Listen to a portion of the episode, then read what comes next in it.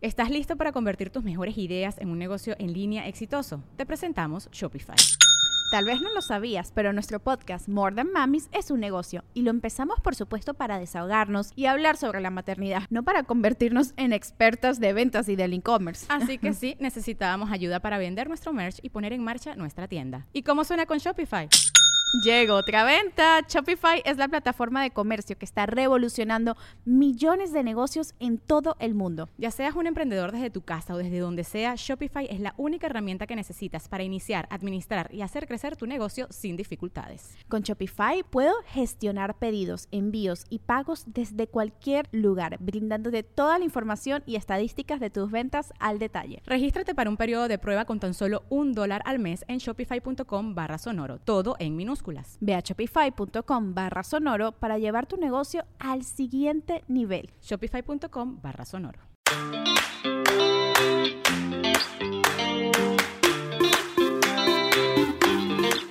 Hola, ¿cómo están? Bienvenidas a un programa más, a nuestro episodio número 2 de Conmadres, que de hecho estoy aquí con mi comadre, Lore, de Mamá No Sabe. ¿Cómo estás? Estoy felicísima de estar aquí otra vez con este gran proyecto que nos tiene, creo que, muy emocionadas a las dos. Ay, sí, recuerden que es un espacio para desahogarnos, para platicar sobre nuestras alegrías, nuestros miedos, frustraciones, tanto como madres y como mujeres también. Así que si tú no eres mamá, también te va a gustar porque vamos a hablar de muchísimos temas y sobre todo nuestro propósito que es hablar con la verdad decir la neta y no crear falsas expectativas en este mundo de, ser mujer y de ser madre. Sí, pues suficiente hay allá afuera con todas esas cosas que nos estamos bombardeando de información y ni siquiera a veces nos las mandan, sino que nosotros las buscamos. Exactamente. Y básicamente lo que queremos hacer es que esto sea un lugar para platicarles lo que nos está pasando, que ustedes, si a alguien le está pasando algo similar, les sirva de algo,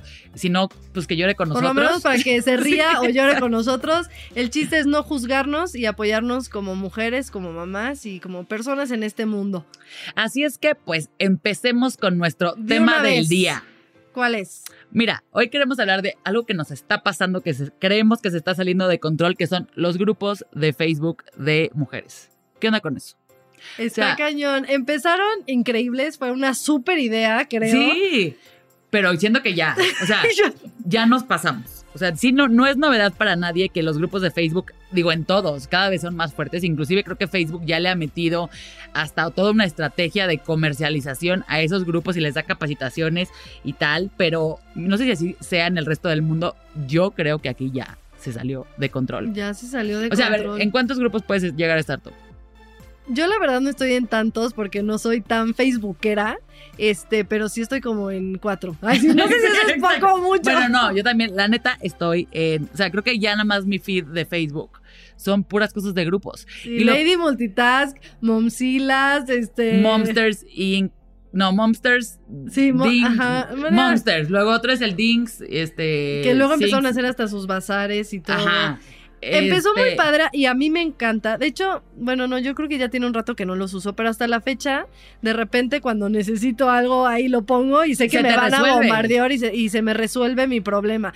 Pero sí, yo creo que llegó un punto en el que ya este era un poco no tan exclusivo si tú llegabas a vender algo, no sé qué tanto te sirva, porque yo, yo nunca pues vendí nada. Dicen, es decir, he escuchado varios casos que dicen que sí, se vende mucho, pero creo que el tema es más bien todo lo que estamos comprando, porque uno empieza a decir, claro, me resuelven todo, pero ¿cuántas cosas no ves no que dices me comprarías? Exacto, y que compras igual. O sea, nada más es como siendo que es tener un Amazon ahí metido en Facebook y entonces te están vendiendo cosas todo el día y empiezas a creer de, puta, sí necesito cañón el medidor de la maceta para mi ficus. Y dices, güey, o sea, yo he llegado a comprar cosas que ni siquiera uso. O sea, que la compro y luego digo... A ver, ¿qué es, lo, qué es algo tu peor compra en un grupo de ah, Facebook? Decir, mi última compra fue las bolsitas este, de los sándwiches.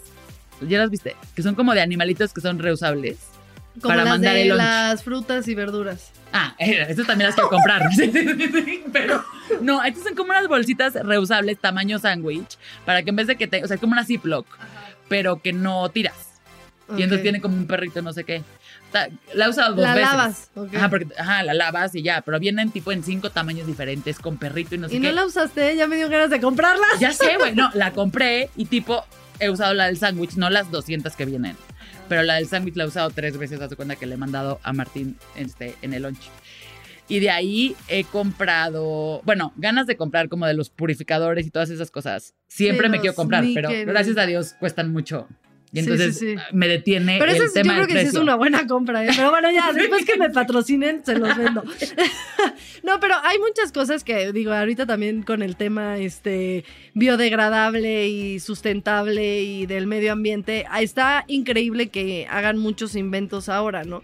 Pero también, por ejemplo, ahorita que me platicas de eso, pues qué más fácil también agarrar la bolsa Ziploc y lavarla y, la, y Sí, exacto. o sea, o sea, creo que parte del tema tiene que ver con el decir, uno, ya se descontroló. Otra cosa que creo que, que, ha pasado mucho es que la información que sale ahí, la gente la saca y la cuenta. ya no es tan secreta. Ajá, uno, a ver, ha pasado casos de una señora que puso como toda su confesión con su esposo, que literalmente puso un día así de, me siento mal, eh, hoy es un día pésimo como mamá, que siento que eso, leyéndolo en el contexto de un grupo así, yo le entendí cañón y dije, puta, yo también hay días que, güey, digo, ¿en qué momento decidí que esto era, iba a ser mi vida? O sea, literalmente alguien le tomó screenshots y se la enseñó al esposo. Y entonces, obviamente fue un tema, entonces la otra puso ahí de, qué poca, quién lo hizo. Entonces, telenovela 1. Ya, un chismerío ahí. Otra que pusieron quién sabe qué. Oye, pero se descubrió, ay, sí, yo ya clavada, se descubrió quién fue o quién sabe. Es que ya hay tanta gente que no lo puedes controlar, ¿no? Que, ajá, que la, no, hicieron toda una investigación, que si era la mejor amiga, o sea, pero se armó un argüende. Que dices, güey, no veo la necesidad de nadie, ni de la que tomó el screenshot, ni de la que lo puso ahí. O sea, no sé en qué momento creímos que esto iba a ser privado, como si le estuvieras contando a una amiga muchas cosas. Y creo que la gente cree que esas 35 mil personas del grupo van a ser leales a ti. O sea, y eso no va a pasar. Otra que le sacaron pues un periodicazo con screenshots. No. Porque puso algo de yo, la trabajadora de mi casa, no le llamaba trabajadora doméstica, le llamaba de otra forma. Le pago tanto. Es normal pagarle tanto porque fíjate que yo le estoy de vacaciones que otra vez, en el contexto en el que pasó, pues fuera de ciertas palabras que usó, siento que no estaba tampoco tan grave. Y resulta que le tomaron eso y era, y la, la, nota era como, estas ladies de las lomas, las señoras de Polanco que dicen todas estas cosas, pues se les echaron encima porque están discutiendo que cuánto le dan de vacaciones y que no sé qué. También otra vez hay unas respuestas ahí que dices, me preocupa mucho que la gente piense eso, pero sí, pero ahí ya respeto, o sea, sí, pero ya respetas en, cierto grado, ¿no? Justo me acaba de pasar que ayer vi un, un eh, ubican estas cuentas de memes, que hay una muy famosa que se llama Memelas de Orizaba, que es lo máximo, es muy chistoso, pero justo ayer hicieron un screenshot de un grupo, este, de estos grupos literal para burlarse, ¿no? claro. Entonces ya no estás a salvo ni siquiera de, ni de que tu marido se entere, ni de periodicazo, ni de que salga, eh, ajá, o sea, literal ya te vuelves un meme. Entonces, creo que es por lo descontrolado, pero yo sí difiero un poco a lo que tú dices de, bueno, ¿cómo vas a ser leal? Pues creo que yo, por ejemplo, si yo leo algo, yo jamás lo compartiría o jamás lo me metería, aunque fuera de un conocido, digo, es un tema como medio delicado, pero si alguien está poniendo en ese grupo, para, para algo, para algo lo hicieron, ¿no? No, sin duda, o sea, claro, pero otra vez, pero entra como este tema de decir, le estarías apostando a que 35 mil personas. Claro, igual no vas pensaran a como tú. Sí, sí. O, que, o que contaras algo tan fuerte como un secreto de tu vida que dices, pues sí. No, ¿tú no viste ese que salió de, ya no, ni voy a decir el nombre, pero de una que iba contando toda su historia como en capítulos? No, o sea, si no te la voy a pasar, te la mando, porque era una telenovela. O sea, literalmente yo tenía o sea, iba con una amiga en la oficina y ya, ya leíste el último capítulo y ya estábamos como locas en la terraza leyendo el último capítulo de su vida hasta que eso empezó a traer, le empezó a traer broncas familiares y de la gente que conocía, porque no, no, decían nombres, pero ella era un personaje relativamente público y la gente empezó a atar cabos de quién era quién, porque hablaba temas de abuso, hablaba temas de adicciones. Entonces, obviamente, se rompió una este, el anónimo de eso y bueno, se le fueron encima horrible hasta que dejó de ponerlo, que ese es otro grupo de Facebook. Claro, que al final es encontrar un equilibrio, porque si, si tú quieres tener un desahogo medio anónimo, que no es anónimo, esa es la bronca de estos chats, que está tu nombre, está tu...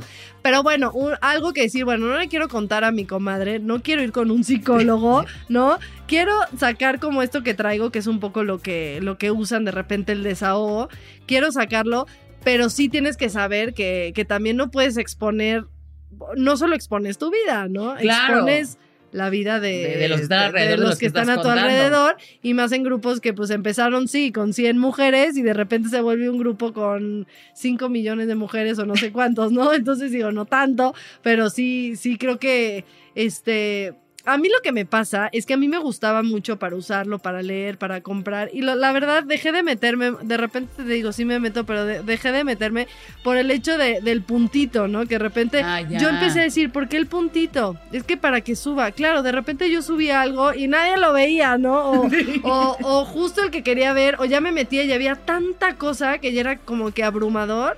Es que creo que pasó un tema, te digo, como que siento que esa parte de salirse de control ya fue demasiado.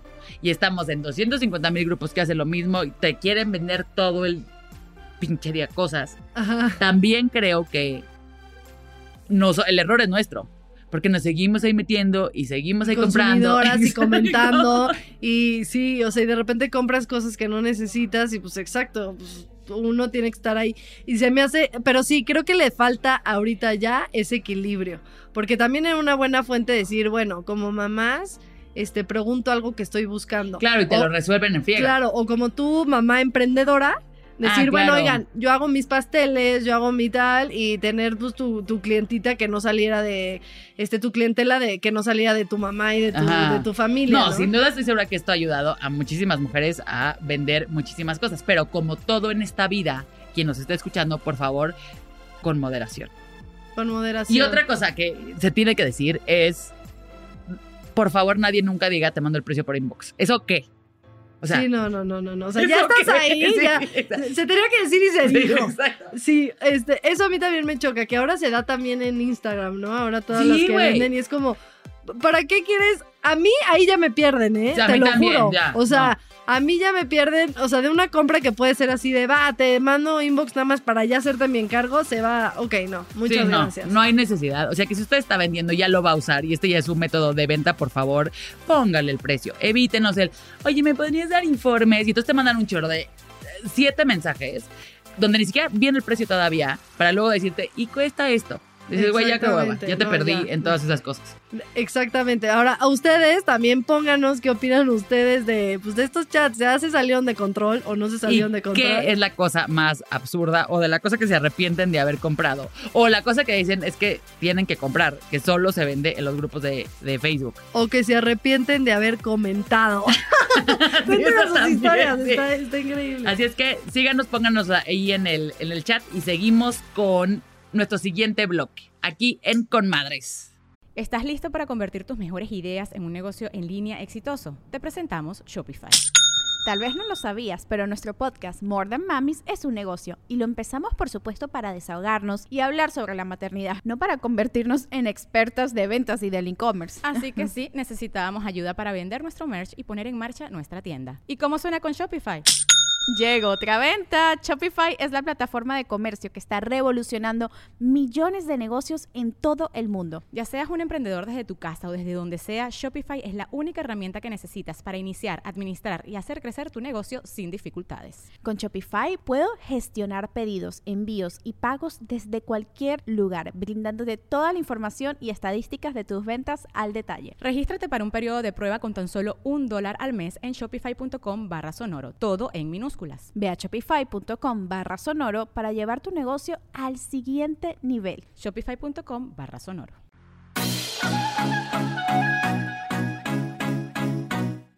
Oigan, tú Lore, a ver, ¿no te ha pasado que de repente llegas al súper y no sabes qué sartén comprar porque ya hay como muchísima variedad? Pues yo te voy a recomendar uno que probé que la verdad me gustó muchísimo, que son los sartenes con antiadherente y te voy a decir por qué son adecuados para cocinar cualquier tipo de alimento. Existen muchos tipos de recubrimientos antiadherantes, algunos inclusive incluyen partículas de titanio para garantizar que los alimentos no se peguen y eso es buenísimo. Y lo importante de todos estos sartenes es la resistencia que te pueden mostrar. Por ejemplo, los que tienen titanio resisten hasta utensilios de metal sin rayarse o desgastarse.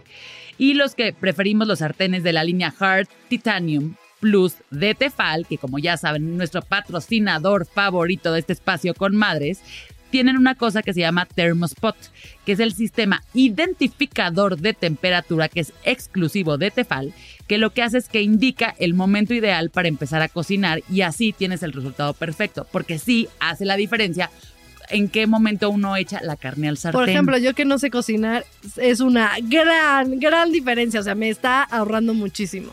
Y los sartenes de Tefal además no tienen teflón y utilizan antiadherentes innovadores que son súper seguros para cocinar, porque Tefal te ofrece cualquiera de los tipos de sartenes con la mejor calidad y una calidad 100% Tefal. Que te dura muchísimo. Así es que si quieren comprar uno de estos que súper se los recomendamos, lo pueden encontrar en autoservicios y tiendas departamentales.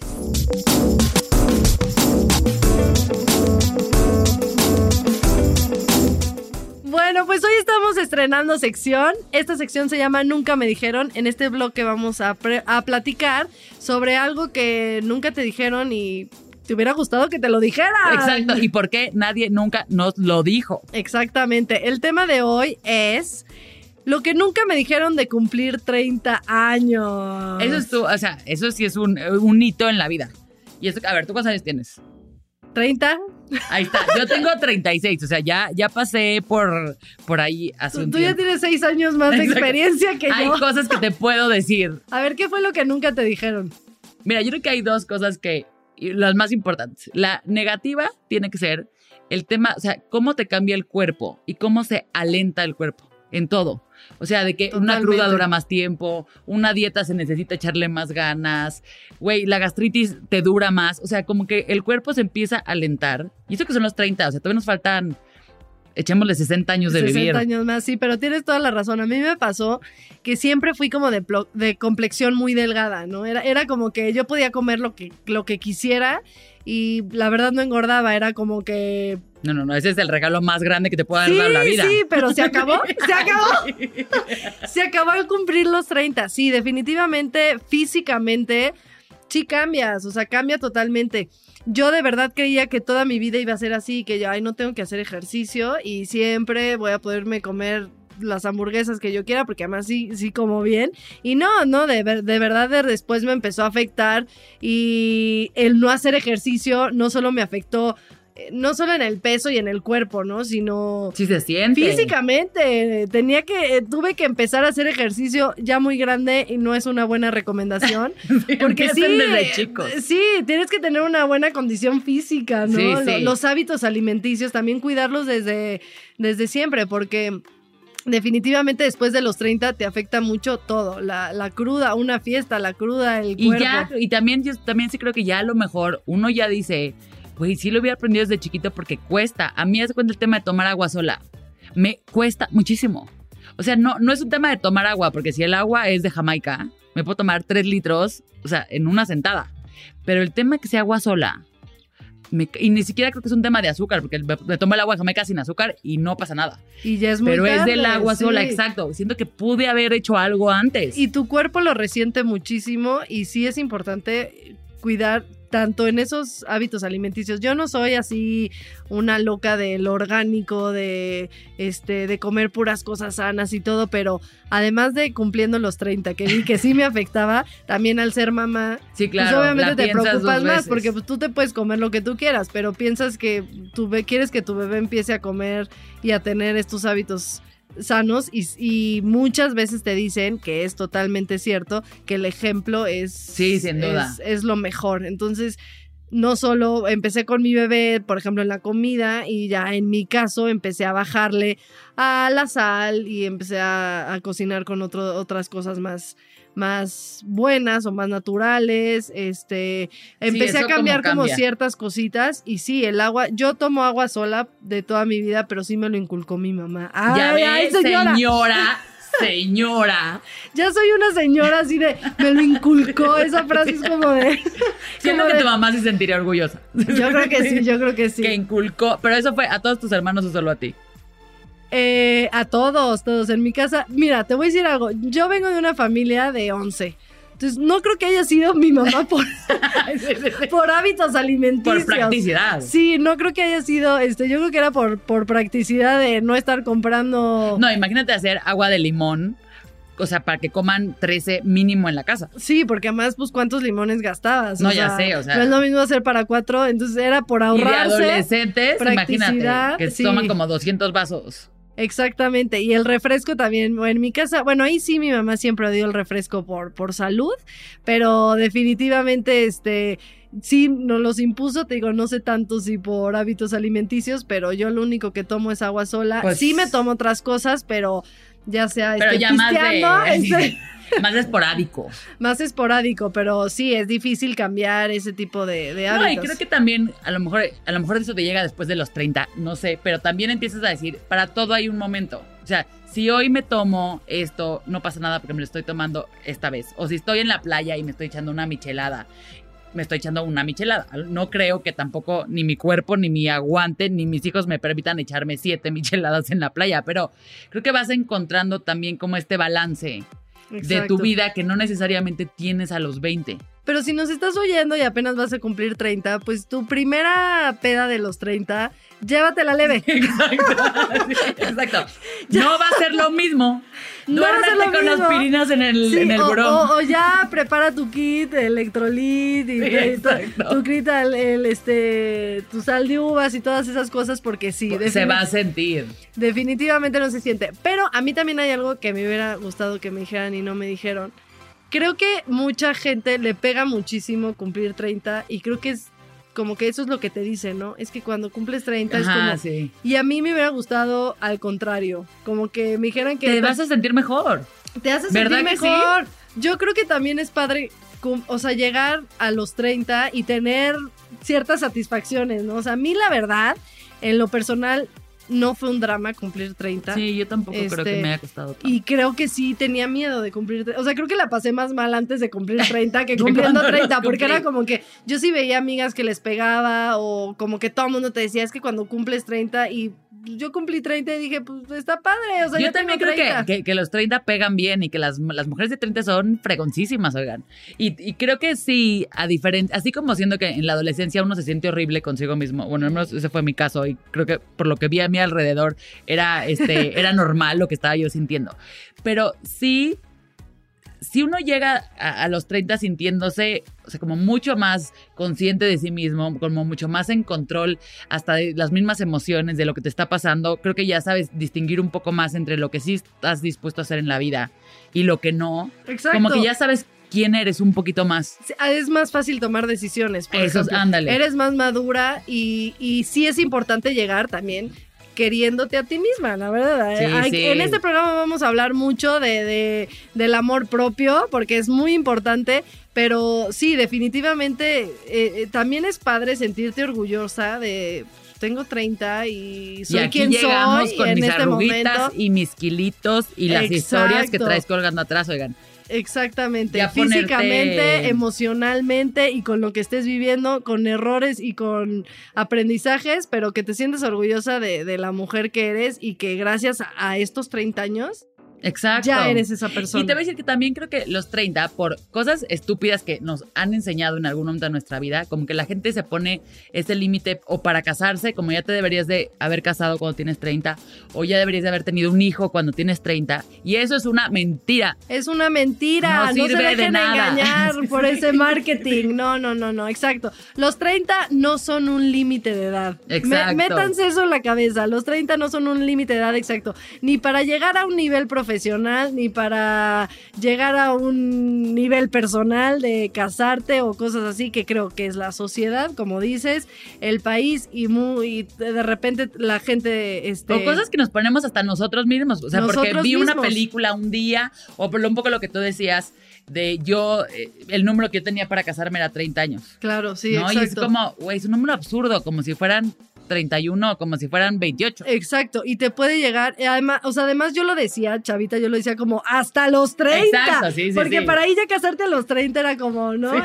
y al contrario, o te puedes casar antes o te puedes casar después, todo llega a su tiempo. O te puedes no casar y no pasa absolutamente nada. Exactamente. El chiste es que tú te sientas bien contigo misma y sí, definitivamente ya estamos en otras épocas, este, en otro tiempo como para estar pensando en que los 30 son un límite para ciertas cosas. Y lo más importante creo que como dices es, a ver, nos tenemos que levantar todos los días en este cuerpecito, en esta cabecita y en esta situación. Entonces, querrámonos, veámoslo desde ahí y si queremos cambiar algo, nos levantamos al día siguiente y hacemos el primer paso para cambiarlo. Pero ¿para qué nos levantamos de malas con quién somos y con quién estamos? Más bien es, nos ocupamos de lo que tiene que ser y así, los 30 están bien, así es que tranquilas todas. Exacto, disfruten cumplir 30, son lo máximo con todo y que la cruda no la aguantas igual, tu cuerpo tampoco, pero la neta sí tiene muchas cosas positivas y, y disfrutemos eso.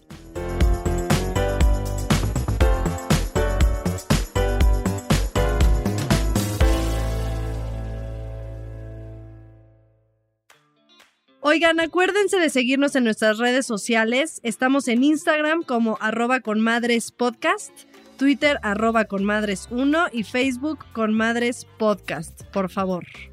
Y llegamos ahora a la sección de este programa, que nos encanta, porque viene alguien a platicarnos un poquito más de un tema que a lo mejor no sabemos tanto o que queremos escuchar otro punto de vista. Y para eso invitamos a Marcela García.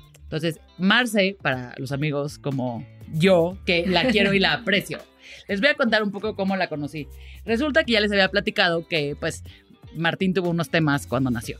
Y entonces mi primer encuentro con Marce fue, yo creo que como a los 15 días que había nacido Martín, que veo que alguien le hacía cosas, porque le ponía como una esponjita y le tocaba unas, o sea, no entendía yo que le estaban haciendo a mi hijo. Y luego me dice, y te voy a enseñar qué es lo que vas a tener que hacer cuando te vaya a tu casa. Y yo no estoy entendiendo nada de lo que me está sucediendo. O sea, yo estaba en una... Abrumada. Ajá, en una nube. O sea, ni me acuerdo bien de... O sea, mucho me cuenta Rodrigo porque yo no me acuerdo. Y me acuerdo que ahí nos conocimos. Luego, corte A, me acuerdo que me dicen, el neurólogo quiere hablar con ustedes. Y yo creo que es una cosa que ningún papá en su vida quiere escuchar. Y no sé, entra a platicar un neurólogo a decirnos que Martín este, pues ya va a salir del hospital, que no le ven ahorita problema, pero que tiene tono bajo, bajo el tono muscular y entonces va a tener que hacer terapia y, y va a haber que estarlo revisando porque es un prematuro en riesgo. Me empieza a contar unas historias que otra vez bloqueo. Lo único que yo sé es que cuando me voy del hospital, la receta decía y tiene que presentarse el siguiente martes a terapia. O sea, me dicen, haga cita y me la dan el martes y Martín había salido un jueves, ya tenía un mes. Acababa de salir del hospital y vamos a terapia. la primera vez que llego a terapia con Marce, Martín llegaba con tanque de oxígeno. Yo sentía que mi hijo, o sea, ya le había ido muy mal porque estaba lleno de picoteo de todas las, el suero que le habían metido durante un mes. Llego con Marce y Marce lo pone a hacer unos ejercicios que yo sentía que le iban a arrancar la cabeza. Y todavía me decían, y lo vas a tener que hacer en casa. Y yo decía, no lo voy a poder hacer. No lo voy a poder hacer. Entonces le hacían unos ejercicios muy complicados y me costó mucho trabajo entender que era una terapia necesaria para mi hijo y que yo tenía que hacer esto porque iba a ser relevante para lo que seguía. ¿Me explicó? Y de ahí nos conocimos, de ahí le agradezco muchísimo todo lo que hizo por nosotros, todo lo que nos ayudó, lo que yo aprendí en ese momento. Yo estuve, yo creo que los primeros seis meses, cada vez que salía los martes de terapia, lloraba en el camino de regreso a mi casa de lo feo que sentía en ese momento. Mi mamá dejó de ir porque al principio fue y era, pero es que ¿por qué le están haciendo eso? es que no sé qué. Entonces le dije, mamá, por favor, ya no vayas. O sea, no nos está ayudando nada. Y a partir de ahí aprendí un poco la, diferencia más importante que es entre estimulación temprana y toda esta terapia de neurodesarrollo. Porque mis amigas, yo les decía, Martín va a terapia y creían que yo iba al Gymboree. Claro, ¿no? a hacerle clasecita de estimulación y las burbujas y nada que ver. Y no, no era nada que ver. Así es que, sin más que esta introducción, les quiero presentar a una fregona en lo que hace que es Marcela García. Así es que mil gracias por estar aquí. Gracias a ustedes por la invitación. Este, les platico un poquito de mí. Yo soy Marcela García, soy médico, tengo una especialidad en neuroterapia y psicomotricidad infantil y estoy también certificada para dar estimulación temprana. Pero ya como le dijo Lorenza, aquí es importante remarcar la diferencia entre neuroterapia y estimulación. En estimulación temprana, lo que hacemos, Jimbury, Trepsi, todos esos. O Kinder Music, la favorita, que es a la que venimos nosotros aquí en Bluma. Aquí en Bluma, exactamente. Es este es grupal, va para niños que no tienen ningún factor de riesgo, que no fueron prematuros, que no tienen ningún problema motriz o que no están en riesgo de tener ningún daño neurológico y se da una clase grupal, repito, y se ponen actividades motrices y mm, adaptativas y sociales de acuerdo a la edad. A la edad. A la edad del niño.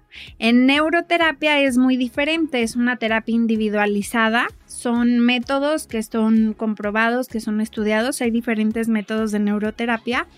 Este es individualizada, es personalizada y ahí tomamos a los niños con factores de riesgo para daño neurológico. Prematuros, niños que tienen el tono bajo, hay niños que nacen con el tono muscular alto. Entonces ahí la terapia, los ejercicios son enfocados a lo que el niño necesita y cómo va avanzando. Perfecto. y en este tema como de, de los factores de riesgo, o sea, cuando nace un recién nacido, ¿qué se consideran factores de riesgo? Hay varios factores de riesgo. Lo que tenemos que ver es que los factores de riesgo son perinatales. También hay factores de riesgo que tenemos desde el embarazo. Y te los pueden decir, ¿no? De hecho, en los estructurales y todo eso. Exacto, en los estructurales, las mamás que tienen preeclampsia, las mamás que tienen diabetes gestacional, los niños que vienen con restricción de crecimiento intrauterino, o sea, que vienen más chiquitos de lo normal, son factores de riesgo. No significa que todos tengan que tener algo, pero ese ya es un foquito rojo. Estos son los, los prenatales. Están los perinatales, que es alrededor del nacimiento, que es asfixia, que nace y no respire. Este, hipoglicemia, que se le baje el azúcar, porque al final lo que come el cerebro es oxígeno y azúcar. Entonces, en asfixia se le quita el oxígeno. Y en hipoglicemia le quitas el azúcar, entonces ahí va a tener algún daño. Este, una hiperbilirrubinemia, que le suban las bilirrubinas, una, una hemorragia intraventricular, que le sangre el cerebro, prematuro, que es ahorita como la causa número uno, cada vez hay más prematuros y cada vez nacen más prematuros, o sea, más, más chiquitos. Claro. Entonces, esos son los perinatales y los postnatales son factores de riesgo que es ya después de nacer, que cayó en paro, que tuvo una infección o algo durante la estancia del hospital o después del hospital, esos son menos frecuentes. Oye, y dime algo, ¿y cómo este, o sea, porque lo, que platicábamos igual ahorita es que muchas veces uno nadie te dice, que es un factor de riesgo. Y, el, y no lo notas también. Y, no lo, o sea, como que tú no sabes distinguir. Uno debería de poder ir a checar a su hijo si escucha algo, o sea, como dices, a ver, mi hijo nació chiquito. Sí, lo que, Que a lo mejor no le pasó nada. ¿Cómo sabes si, si te tienes que o preocupar? Cuando buscarte. Ajá. Eh, nos buscan generalmente los pediatras, son quienes refieren, o los neurólogos, porque nosotros vemos más como niños con muchos factores de riesgo. Pero también es importante ver, las mamás son muy inteligentes. Entonces, ven, oye, mi hijo, todos los niños de esta edad hacen esto, el mío no. O mi hijo estaba muy aguadito o es muy flojito. Y antes decíamos, denle tiempo. Pero no, ya está comprobado que entre antes atiendas al niño mejor. Entonces lo que hay que ver es que vaya cumpliendo los hitos del desarrollo, que es pues el sostén de la cabeza, el sentado, la gateada, el rodar, el caminar. Esos son los más importantes. Y eso creo que es de las cosas también más relevantes. ¿Qué aprendí en, todo lo que me pasó? Que es lo importante que es el sentarse para comer y el comer para gatear. O sea, cómo todo va en una cadenita. En un proceso. Y me acuerdo perfecto que Martín como que se paraba y Marce me decía, no, no, todavía no está ahí. Y entonces lo sentaba. Y dices que no se tienen que parar antes de, eso, porque eso puede ocasionar que entonces se salte la gateada. Y entonces que no vea el, mundo de, arriba. Y entonces me acuerdo que ya cuando Elena, mi segunda hija, pues que ya no, gracias a Dios, ya no tuvimos que, estar este, tan enfocados. Yo ya era así de, no, Elena, no puedes hacer esto. O sea, iba yo con mis pasos que ya, que ya me sabía. Y cuéntanos, a los seis meses, ¿qué tendría que estar haciendo un niño a los seis meses un niño ya debería de poder quedarse sentado. No sentarse, eso es muy diferente. Que el niño de acostado se pase a sentado, eso es alrededor del año pero quedarse sentado. Típico que le ponemos los cojincitos alrededor. Quedarse sentado, manipular cosas con las dos manos en el centro o individual. ¿Qué quiere decir esto? Que pueda agarrar un objeto en una mano y otro en otra. O juntar los objetos, chocarlos. Igual seguimiento visual y balbucear. Más o menos para esta edad empieza la lactación, que es como las papillas, entonces ya balbucean más, hacen trompetillas. Esas son las cositas que debería estar haciendo. Si no las hace para los seis meses, hay que ver qué es lo que está pasando. Normalmente un niño que presenta un retraso en el desarrollo lo trae arrastrando. En lugar de detener la cabeza a los tres meses, pues la detuvo a, las, a los cuatro. En lugar de rodarse entre cuatro y seis, pues apenas está rodando a los seis. Entonces, todo esto que lleva arrastrando lo puedes ver y puedes consultar a un especialista. Y creo que lo más importante es que, que llevar a tu hijo a terapia, como ir uno a terapia, no es algo malo.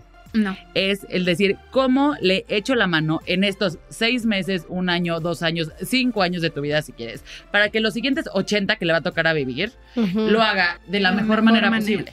Y creo que ahí entra mucho el, tema que también eh, tú me lo platicaste este, varias veces de decir, entonces, ahorita, porque ahorita puedes como modificar las cosas. Sí, cuando son más moldeables, ¿no? Esa es la plasticidad cerebral, exactamente. Entre antes atiendas al bebé, mejores resultados vas a tener. Porque los bebés nacen con una capacidad que se llama plasticidad cerebral, esa la tenemos todos, todos, todos, todos. Prematuros o no, todos la tenemos.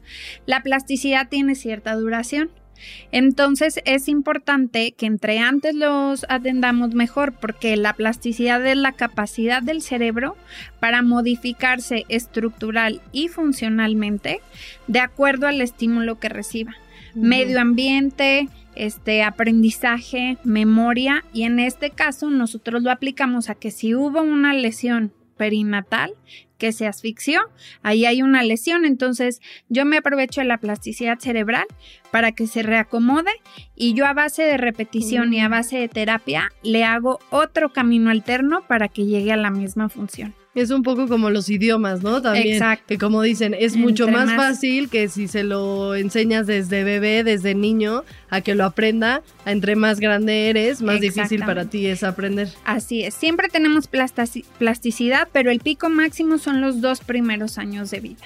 Yo tengo una pregunta porque hay muchas mamás que de repente me escriben y me dicen, es que mi bebé ya tiene la misma edad de Isabela, que tiene año y medio, y no caminan o no hablan como habla mi bebé. Yo la verdad es que luego les digo, pues sí, como que cada quien es muy difícil en las redes que lo hemos platicado, de repente estarse comparando con otros bebés. Pero a ti tú mencionabas ya ciertos eh, factores de riesgo y ciertas como actitudes. Pero ¿qué pasa si, si tu hijo cumplió como todo, este, se sentó, se gateó, todo, y llega un momento en el que medio se estanca? Al año, por ejemplo, ¿qué, qué tanto rango hay para que este, empiece a caminar o qué tanto rango hay para, para la hablada? La caminada es el rango más amplio. Tenemos desde el año hasta el año y medio. Son seis meses. Casi todas las demás cosas son de tres a dos meses de ventana para que lo hagan. Sí puede haber un momento en el que sintamos que se estanquen, pero es porque durante el primer año hacemos más cosas o aprendemos más cosas toda tu vida. Toda tu vida. Entonces, por eso a veces sentimos que se estancan. El chiste es, si tú ves eh, que no avance y le das uno o dos meses y se queda igual estancado, ahora sí acudir a algún especialista. O sea, a ver, la caminada es entre año y año, y medio. y año y medio. Es el sostén de la cabeza máximo tres meses. Rodar de boca arriba a boca abajo y boca abajo a boca arriba entre cuatro y seis meses sentarse a los seis meses. Arrastre, porque es importante también el arrastre como soldadito o como gusanito, entre seis y nueve meses. Gateo entre nueve y once meses y la caminada puede ser entre once meses al año y medio. Y la, bueno, mencionaste la balbuceada, pero ya hablar, ya decir palabras como mamá, papá. Em, al año se piden cuatro palabras. Puede ser mamá, papá, agua, leche. Y no las tienen que pronunciar bien pero se van pidiendo de acuerdo a la edad. A los, al año son cuatro palabras, a los dos años son 20 palabras y así va aumentando.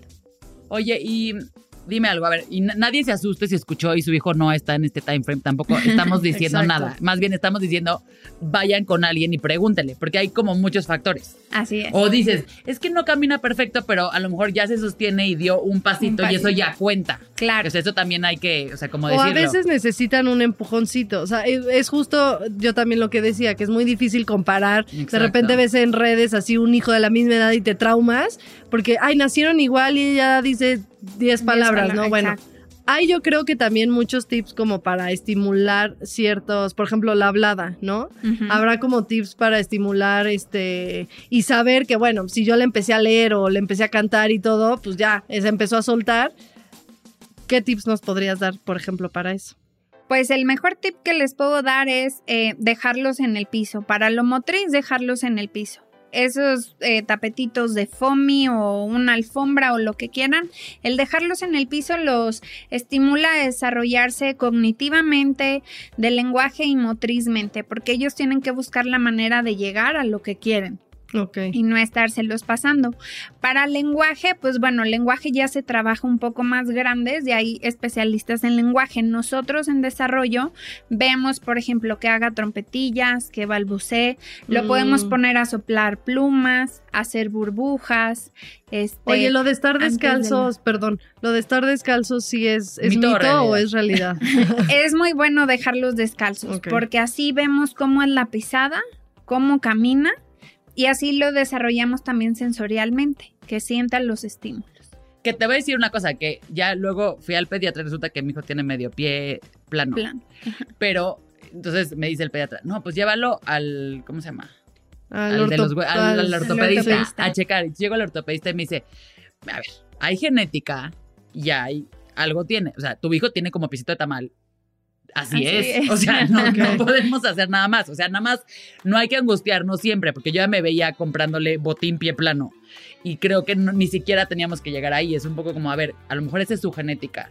Y va a pasar. Por eso también hay que acercarnos a la gente que sabe, muchachos. A la gente correcta, exactamente. Entonces aquí ya oyeron focos, focos rojos, eh, diferencia entre la estimulación, temprana y el... La neuroterapia. La neuroterapia. Y no hay que tener miedo, porque creo que también hay como todo este tema, te digo, como decir, no, es que cómo lo voy a llevar a terapia. ¿no? O también me pasó mucho de llegar ahí, es muy imponente, porque hay casos de, todo el espectro, y entonces decías, puta, estoy, o sea, si estoy aquí, ¿eso qué significa? Sí, que mi hijo está mal, no. Y a lo mejor nada más era de, al contrario, mi, en mi cabeza fue exacto, un tema como de, ok, hay niños que van al gimnasio y hay niños que van al 54 extremo. A Martín le tocó ir al 54 y entonces tiene que hacer este gimnasio extremo, pero sigue siendo lo mismo. Sí, le está ayudando y es algo bueno. Y sí, como que quitar ese tabú de, tanto como la terapia de, de los adultos, ¿no? De ir a terapia este, psicológica, no pasa nada, es como algo muy normal. Es súper común, cada vez va siendo más común y sí es muy necesario y exacto, no hay que tener miedo. Si van,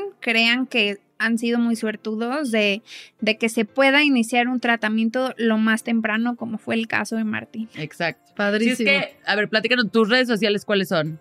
Tengo una en Instagram, estoy como Stimuli, S-T-I-M-U-L-I, guion bajo MX. También estoy en Facebook como Stimuli MX. Mi correo es stimuli.mx gmail.com. Así es que pregúntele a Marce, porque, o sea, todavía este, sigue viendo mis historias y me aplaude este, con las cosas que he hecho. Así es que les puede contestar y seguramente les puede dar este, como ciertas preguntas o decirles er, que vayan con ella o referirlas con un especialista clave, porque a veces, otra vez, ni siquiera sabemos, pero como mamás tenemos un instinto que también dice, oye, esto no me está, cuadrando. Exacto. Entonces, eso háganle caso y seguramente en muchísimos casos va a ser de, no se preocupe Dele tiempo. Exacto. Siempre tenemos, eh, bueno, ahorita hablamos de focos rojos muy generales, pero todas tenemos ese instinto maternal que te sabe qué decir y mejor que te diga no pasa nada, no era necesario, a que era necesario desde hace... Desde antes. desde mucho antes. Entonces ya saben dónde encontrarla, también en nuestra página y vamos a dejar toda su información. Y pues ya llegamos al final del programa. Se nos acabó. Se nos acabó. Muchísimas gracias, Marce, por ser nuestra invitada del día de hoy. Esperemos que se hayan divertido, que les haya servido esta información. Mil gracias a Bluma por compartirnos otra vez nuestro súper estudio espacio que amamos, nuestra cueva. Vengan a conocerlo. Exacto, está en Petrarca 139 por si nunca han venido. Y arroba Bluma México con doble O. Ah, pues ahí está. Gracias a nuestro equipo de producción, a Ángel, nuestro productor, el día de hoy, y a ustedes que se dieron un tiempito para escucharnos. Esto fue Con Madres. Gracias. Bye.